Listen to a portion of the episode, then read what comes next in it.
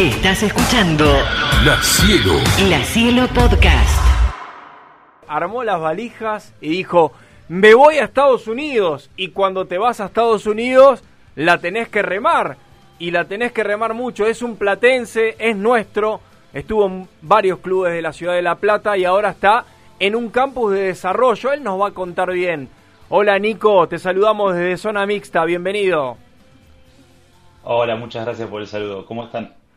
Todos bien, todos muy bien. Bueno, contanos un poco la historia de Nico Chiti en Estados Unidos. ¿Cuándo arranca? ¿Por qué arranca? ¿Qué fue lo que pasó? ¿Qué te decidió a irte?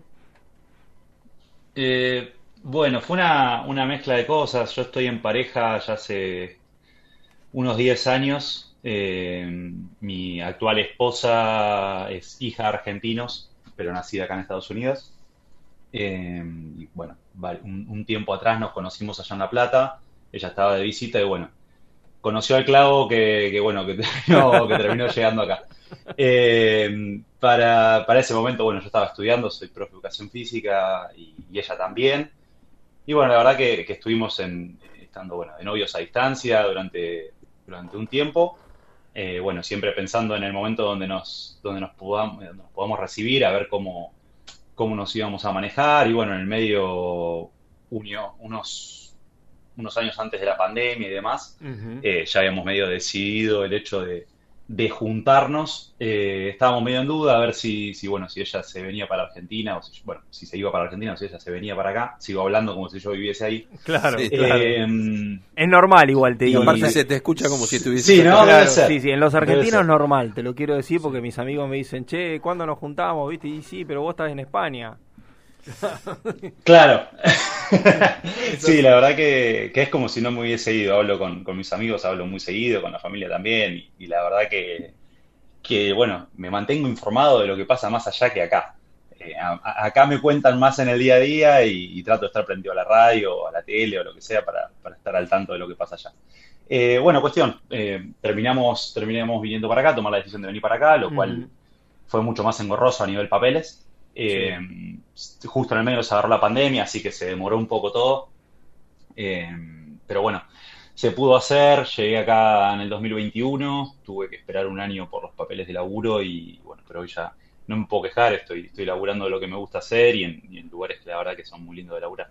Contale a la gente, a ver, para aquel que se está prendiendo a la radio, les decimos que estamos hablando con Nico Chiti. Nico es entrenador de básquet, es platense, es bien nuestro y está en Estados Unidos trabajando como entrenador, que también Nico es difícil cuando uno se va a otras tierras trabajar de lo que por ahí estudió o de lo que lo apasiona, ¿no? Y vos lo pudiste lograr.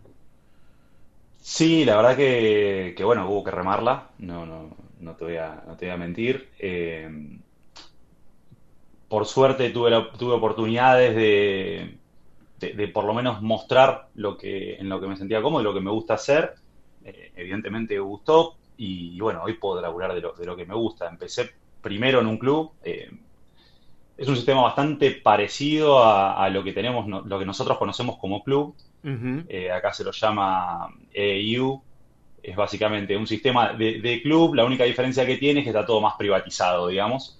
Eh, y es un circuito que funciona por fuera de lo que es escuela.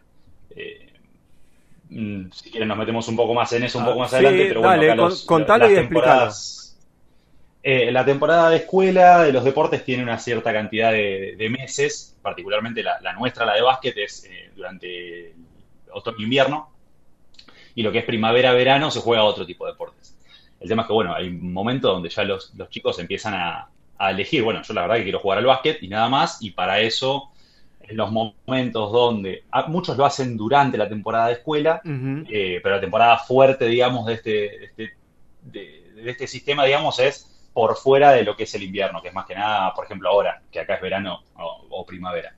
Eh, bueno, por suerte empecé a trabajar ahí en, en este club, me, me, dieron el equipo de chicos de high school y de séptimo grado, eh, la verdad estoy muy contento y durante el año pasado, durante el verano, vi, una, vi un puesto de trabajo abierto para un campus de verano de la Academia de los Brooklyn Nets de Nueva York. Tiré el currículum, me entrevistaron, eh, pude ir a laburar, supuestamente iba por una semana, eh, y terminé trabajando todo el verano.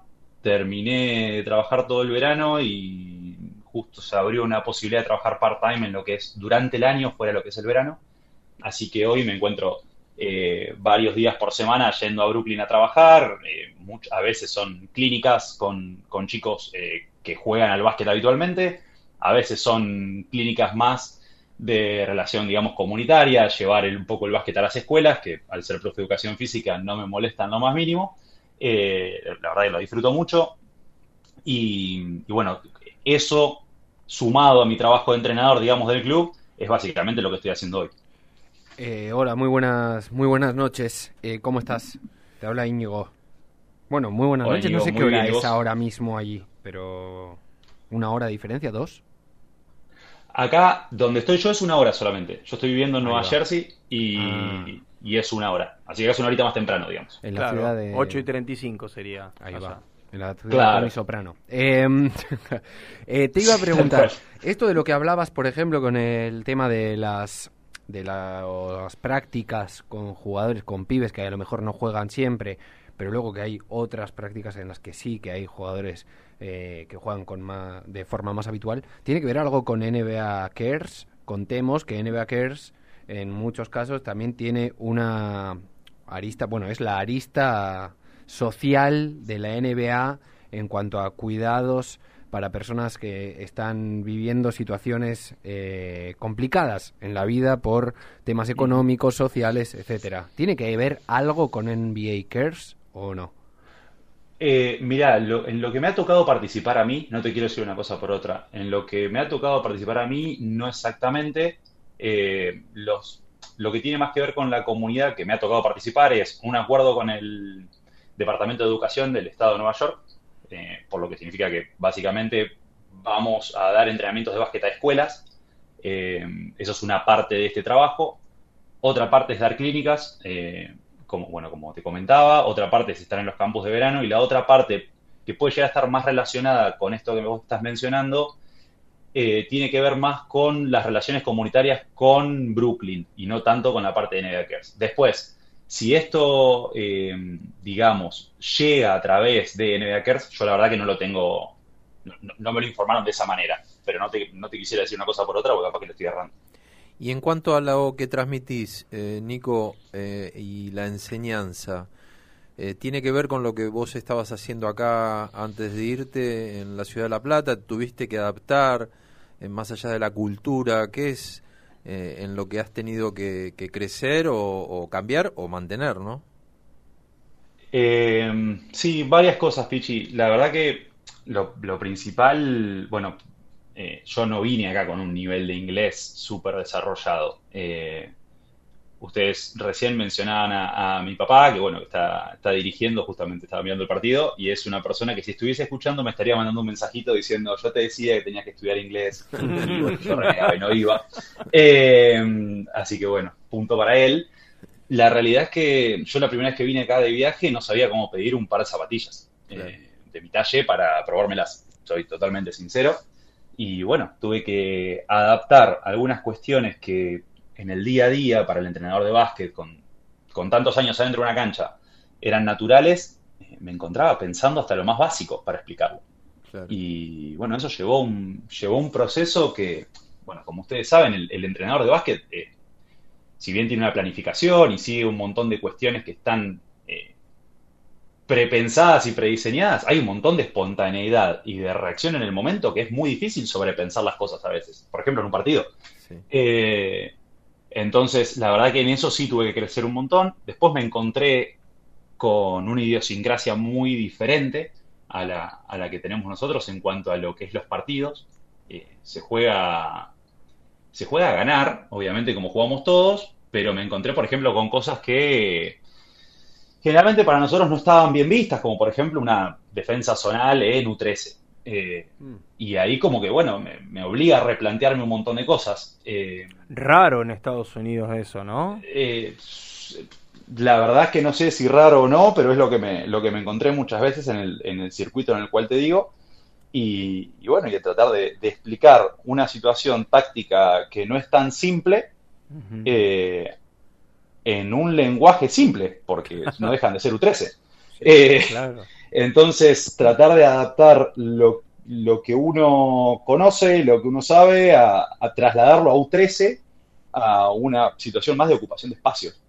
Eh, y bueno, también es muy difícil para mí tener que decir, bueno, a ver, yo te tengo que explicar cómo funciona una defensa zonal a un chico U13 porque si no es muy difícil atacarla. Eh, es una discusión, es una discusión muy, muy heavy esta. O sea, sé que hay gente que entrena, que está escuchando el programa y por donde se estaba llevando el aprendizaje o la enseñanza del básquet era lo primero lo individual, la técnica individual, digamos, la libertad del jugador para poder llegar a hacer un uno contra uno de forma fácil o incluso dentro de esa defensa uno contra uno poder llegar a generar esos espacios de los que hablas, es decir, un poco inteligencia espacial y aparte está reglamentado. Claro, eso que es. no se puede defender en zona. Entonces eh, llegas al lugar que es la meca del básquet y te dicen que no, que la enseñanza se genera en muchos casos a partir de una defensa zonal, que es algo que básicamente te hace aprender, ¿no? Una parte del básquet, pero que te achica un poco la imaginación dentro de lo que se tiene que generar en un pibe. Pero no es a partir de una defensa zonal, es parte de una estrategia defensiva. Por supuesto. Es decir, no es que todos todos defienden zona. No, no, no, no. Ah, pero bueno,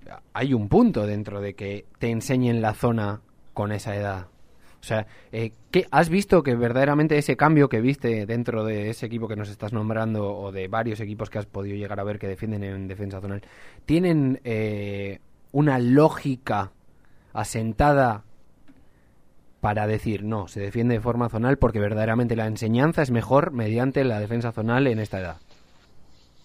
Eh, mira, yo he podido sentarme a charlar con algún que otro entrenador que lo utilizaba y la realidad es que no encuentro tantos fundamentos, o sea, no encuentro fundamentos que me convenzan más que los fundamentos que a mí me hacen creer que eh, prefiero que un chico U13 eh, tenga como prioridad defender, defender hombre a hombre. Yo la realidad es que lo que veo es que está muy apuntado a eh, intentar ganar el partido, que, es una, que es una realidad y es válido, obviamente. Hoy te digo es válido, en el primer momento donde me pasó, la verdad que me descolocó un poco eh, el ver esa realidad. Eh, pero hoy me lo replanteo y digo, bueno, es una cuestión más que tengo que enseñar. No, lo tomo como lo que es y, son las reglas del juego. Son diferentes reglas de juego, básicamente. Acá eh, está, está permitido y si está permitido por reglamento, es válido que, un entrenador tome la decisión de hacerlo. después está en mí quedarme ofuscado por lo que por lo que yo pienso o tomar, digamos, una decisión y enseñar cómo resolver esa situación. Nico, ¿qué se extraña? Eh, casi todo. No, más, que nada el, día a día. Yo creo que, es lo que más extraña. El, poder eh, salir del laburo o estar por ir al club o tener un hueco libre y mandarle un mensaje a tus amigos o a tu familia y decirle, che, paso a tomar unos mates, creo que eso es lo que, lo que más extraña. Eh, el hecho de poder estar en algún tipo de situaciones donde me hubiese gustado estar, eh, más que nada complicadas, más que, de las buenas, pero creo que sí, lo que más extraña para mí es el día a día, yo lo que más extraño es eso.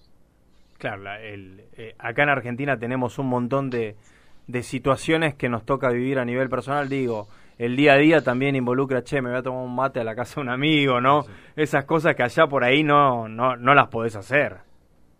Eh, no, no, acá es, es, una falta de respeto el llegar a una casa sin avisar. Eh, no, no, olvídate. tenés que arreglar una cita aparte.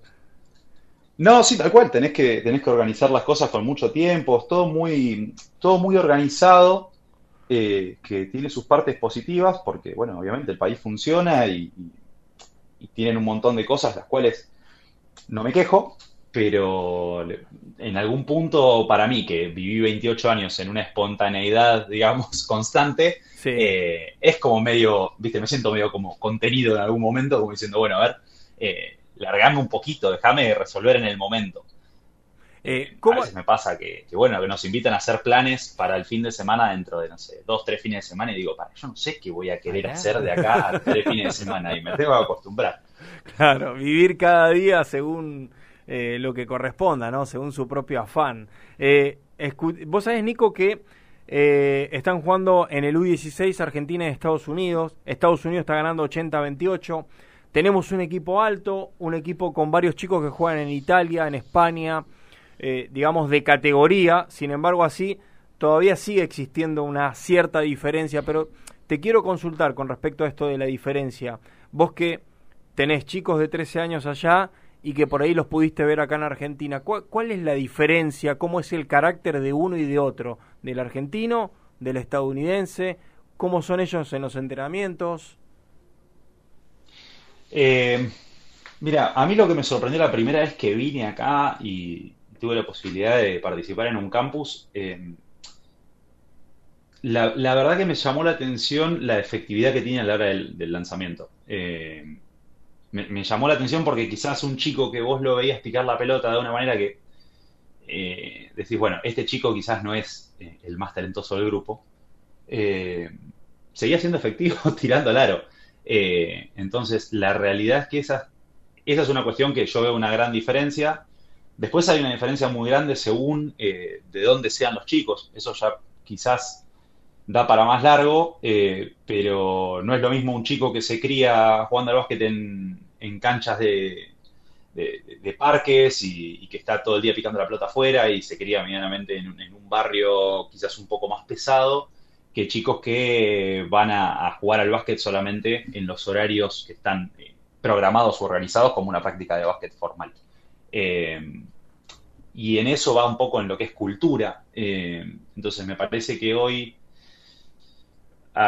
el, el, básquet acá sigue siendo cultural. Eh, vos, si salís con un auto, vas a ver aros de básquet en, las entradas de las calles, como seguramente habrán visto en cualquier película o la persona que tiene la oportunidad de estar por acá lo habrá visto.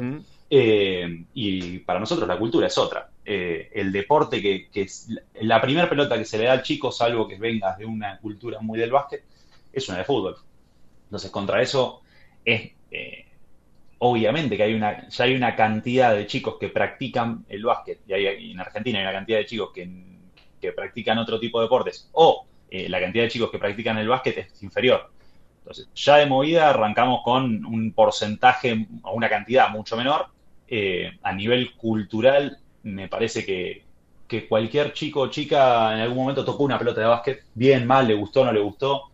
Eh, es un deporte que, que se ofrece muy seguido acá y bueno, en Argentina quizás eh, estamos un poquito por detrás del fútbol, por ejemplo.